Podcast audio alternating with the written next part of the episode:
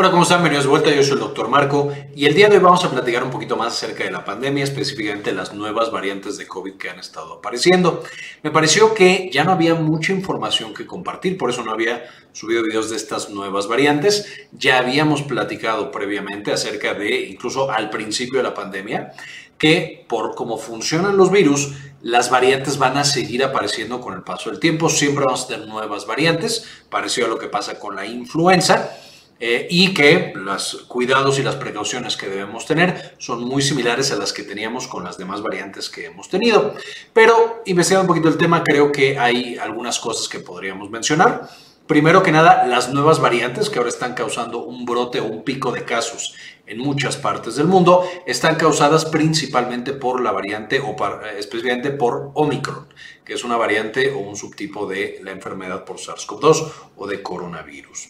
Ahora, específicamente Omicron, ya sabemos que, y ya hablamos de Omicron en el pasado, y les dejo el video en la parte de arriba para que lo puedan consultar, pero específicamente es una versión mucho más contagiosa del virus SARS-CoV-2, que es el causante del coronavirus, y también, por supuesto, es, o se pensaba que era menos letal o menos mortal de lo que eran variantes previas, como la variante Delta. De hecho, se decía por ahí que era más bien una eh, infección gripal, a diferencia de otros coronavirus, que era una infección que llegaba más fácilmente al pulmón y que por lo tanto causaba una mayor frecuencia de neumonía.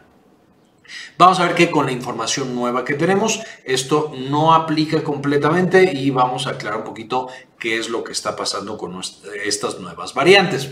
Específicamente, Omicron se va a subdividir en nuevas subvariantes, es decir, se parecen a Omicron, sin embargo tienen algunas mutaciones que ponen un poquito en peligro o nos preocupan porque podrían conferirle a una mayor contagiosidad, que sea más contagioso entre una persona y otra, o un mayor índice de transmisión, eh, vamos a tener que podrían ser más graves, más letales, afectar a poblaciones que antes no afectaban, por ejemplo, niños o algo así.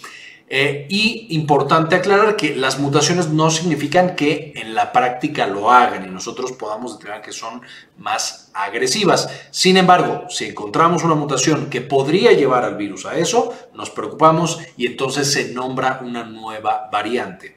Una vez más, estas nuevas variantes, aunque tienen las mutaciones, no necesariamente significan que su comportamiento sea esencialmente diferente a lo que nosotros veíamos previamente.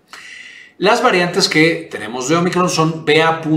y un número específico, BA.1, BA.2, BA.3, BA.4 y BA.5. Actualmente las variantes más dominantes son BA.1 y BA.2 sin embargo, BA.4 y BA.5, que son las más nuevas, son dos nuevas que se están encontrando ya en cientos de pacientes, son eh, justamente las que le están preocupando a la OMS y a las diferentes organizaciones de salud, porque podrían llevar, como estamos viendo, a un repunte otra vez de casos de coronavirus.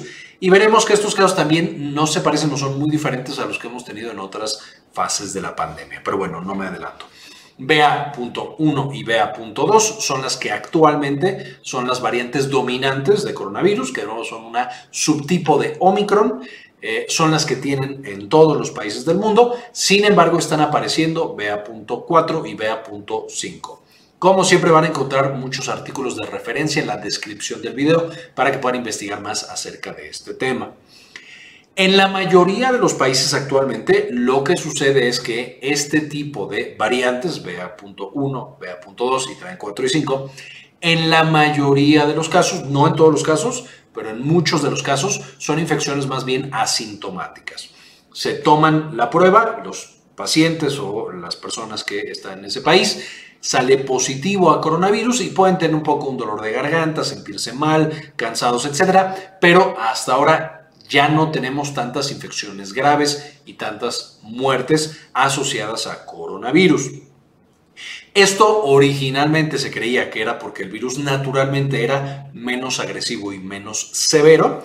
Y aunque esto no está descartado, sí vemos algunas diferencias muy importantes y para esto voy a ver si logro compartirles pantalla a la vez que grabo esto, eh, porque quisiera que justo evaluáramos un documento, una serie de gráficos y un artículo interesantes que me parece que aportan bastante a la conversación.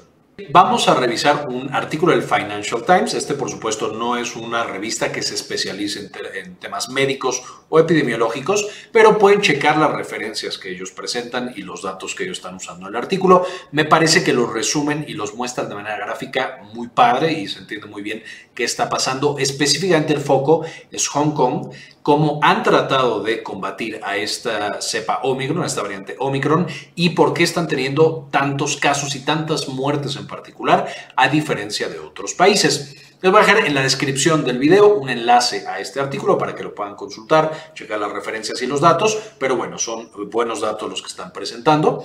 Y eh, está en inglés, entonces si a alguien le cuesta trabajo leer el inglés, Aquí les voy a explicar un poquito qué es lo que dice.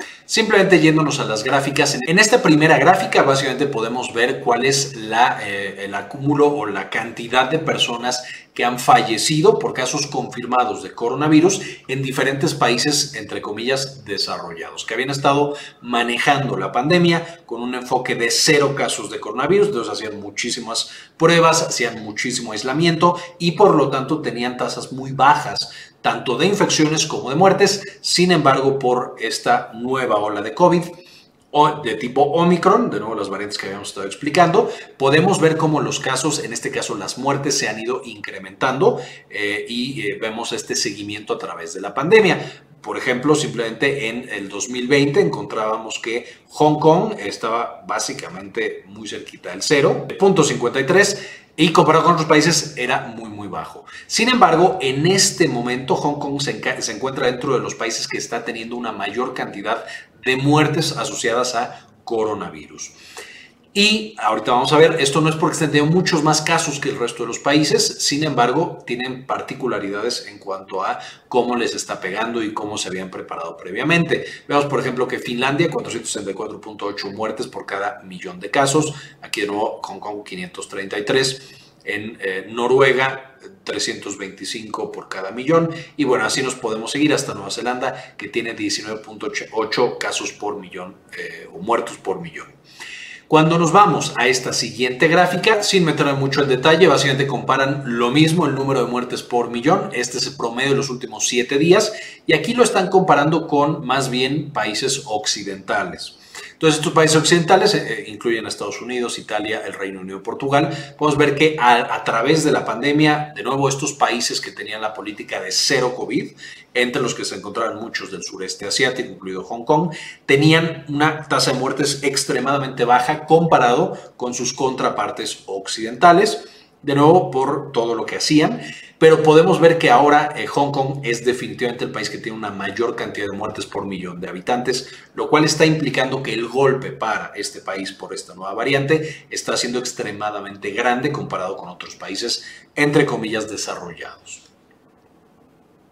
Un poco más abajo encontramos la primera pista de lo que está pasando en Hong Kong y aquí tenemos las diferentes poblaciones de 20 a 29, 30 a 39, 40 a 49 y así hasta 80 o más años y qué tanto tenían sus esquemas de vacunación, siendo rojo no vacunados, eh, azul claro una dosis y azul oscuro dos dosis.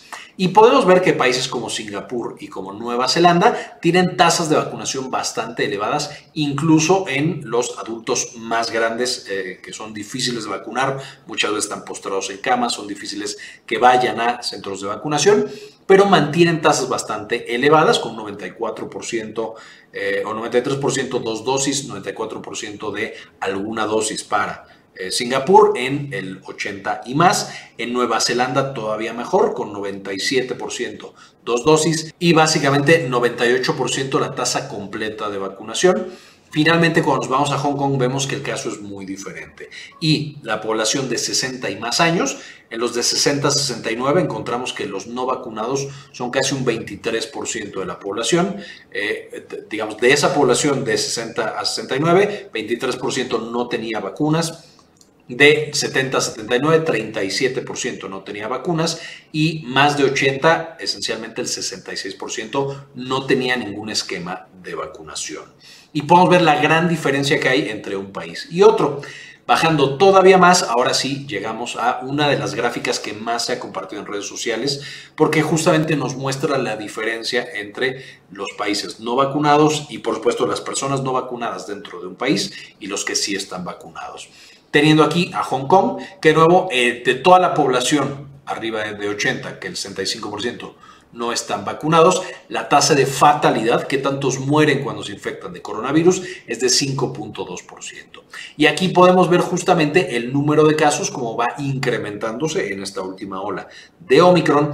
Y vemos también cómo el número de muertes se incrementa prácticamente de manera proporcional, que es lo que veíamos con las primeras olas de coronavirus en los diferentes países. Esto no está pasando con países que incluso tienen olas mucho más grandes la tasa de eh, eh, fatalidad y por supuesto el número de muertes que están teniendo en los diferentes países se ha mantenido de manera muy similar y eh, prácticamente no se ha elevado asociado a esta nueva ola. Y aquí podemos ver una vez más el gran poder que tiene la vacunación con dos dosis de alguna vacuna de las que está aprobada actualmente.